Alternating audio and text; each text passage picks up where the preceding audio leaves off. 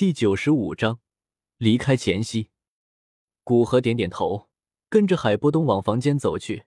房子离得不远，不过走了几分钟，出现在眼前的是一栋普普通通的小房子，看起来还没到六十平方米。在沙漠这样以粗犷闻名的地方，实在小得可怜。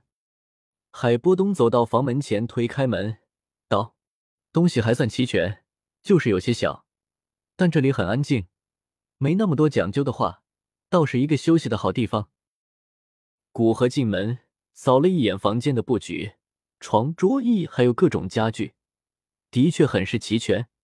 于是对门口的海波东道：“就这间吧，小点就小点。”海波东点点头，也不进去。站在门外道：“那你在这里好好休息，我继续带青灵去好好逛逛。前几天根本没心思带他去城里看，趁着现在有时间，带他好好看看。”说完，看古河点头，将门关上，离开了这里。古河坐在床上，自心里泛起的疲倦感一波波的冲击着古河的意识，将附近简单的布了几层警告禁制之后。古河便是和衣躺下，穿越过来这一年多，第一次进入睡眠。墨城大街上，一个老人和一个女孩正走在大街上。老人负责介绍附近的事物，女孩则专心的听着，偶尔问一句，老人都是详细的给出解答。这样的组合还是很引人注目的。大街上，凡是经过的人都忍不住看向两人，面对注视。老人淡然自若，女孩则有些害羞。海爷爷，大人大概什么时候会走？女孩对着老人问道。显然，这就是为不打扰古河出来走走的海波东与青灵。海波东想了想，道：“应该是这几天吧。他休息完了，估计就会走。毕竟事情很急。”知道了古河去黑角域的原因，海波东倒是知道古河的一些打算。海爷爷知道大人要去那个地方的原因，听出海波东的一时思，青灵继续问道。看了一眼青灵，海波东道：“算是为了提升实力吧，并不打算将古河与他说的事情告诉青灵。听到古河说的那个势力，哪怕他还未接触过，也感到一股近乎绝望的无力感。还好那个势力同样有着对手。”青灵沉默的点点头。一种变强的渴望在心里扎根。接下来，海波东又带着青灵到墨城的各处去看看，等天色变暗才回到制图殿。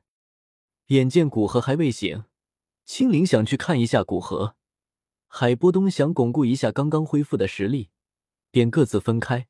海波东走向地下室，青灵则走向古河休息的房间。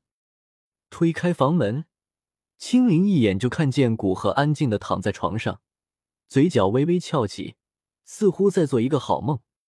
青灵从未见大人如此安静祥和的样子，走近前来，在靠近古河时，青灵感觉自己似乎经过一层水波，将他扫描了一遍。躺在床上的古河眉头先是微微皱起，接着舒缓下来。古河在布置禁制时，考虑到会有人接近，便单独设置了一个气息识别的禁制。有人触发禁制，尽管还未惊醒古河，但还是让他眉头皱起。但在禁制识别到熟悉的气息后，便放松下来，继续沉睡。青灵不知道他刚刚的危险，若是古河未考虑到这些，他这个连斗者都不是的人，会被禁制轻易击伤。走到古河身边，没敢俯视着他。青灵蹲下，但又看不到古河。青灵苦恼的皱着眉头，撑着床沿，半弓着身子，看着躺在床上的古河，棱角分明的脸庞，虽然不是那种一看就让人心动的类型，但再加上那由岁月所磨练出来的成熟与沧桑，确实让人油然而生出一股安全感。好想摸一下大人，青灵为这样的想法感到脸红，但控制不住想要靠近的愿望。一只手撑着床沿，一只手贴向古河的侧脸，精致若瓷娃娃的脸蛋一片绯红。嘶嘶！突然从古河衣袖中跑出一条七彩小蛇，盘着身躯，对着青灵摇头吐信。见还有一个生物，青灵一惊，将手收回，看向七彩小蛇，瞳孔之中三个碧绿小点隐隐出现。感知到从青灵身上传来的蛇类克星的气息，七彩吞天蟒嘶嘶的鸣叫声越发急促。眼见小蛇从古河衣袖中出来，青灵松了一口气的同时，还是忍不住脸红，觉得自己是猪油蒙了心，不知不觉就将手放到大人脸上了。青灵放松下来，双眼之中的碧绿小点消失，对着七彩小蛇解释道：“你好。”我叫青灵，是大人的侍女。青灵身上没了那种蛇类克星的气息，七彩吞天蟒安静下来，但还是对青灵很是警惕。他出生不久的灵智隐隐告知，眼前这个人类小女孩很是危险。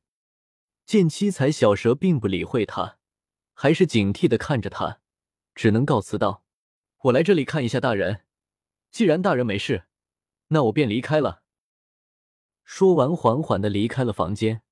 七彩吞天蟒见青灵离开了房间，才重新回到古河衣袖，盘旋在古河手上。如此安静的过来一晚。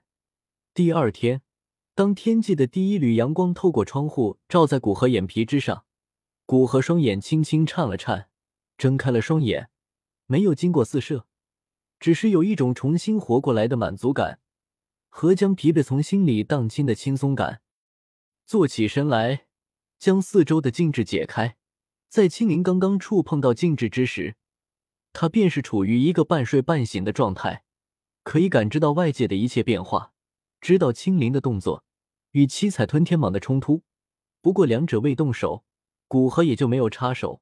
在两者沉寂下来，古河又睡了过去。看来他们两个也是天性不合。一个碧蛇三花瞳，几乎可以说是一切蛇类的克星；一个七彩吞天蟒，有资质进化成九彩吞天蟒，成为那堪比远古天蛇的强大存在。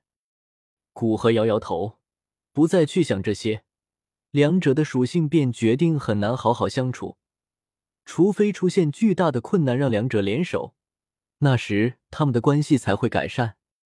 出了房门，青灵与海波东也差不多起来。古河走到一旁的院中，安静的等他们出来。感知到古河的气息，海波东便是走了出来。青灵稍微慢些，出来见古河站在院中，想到昨晚的事，青灵还是有些脸红，赶紧低着头走向古河。青灵想了这么久，有什么想买的吗？见青灵走来，古河态度不变的对他温和的问道。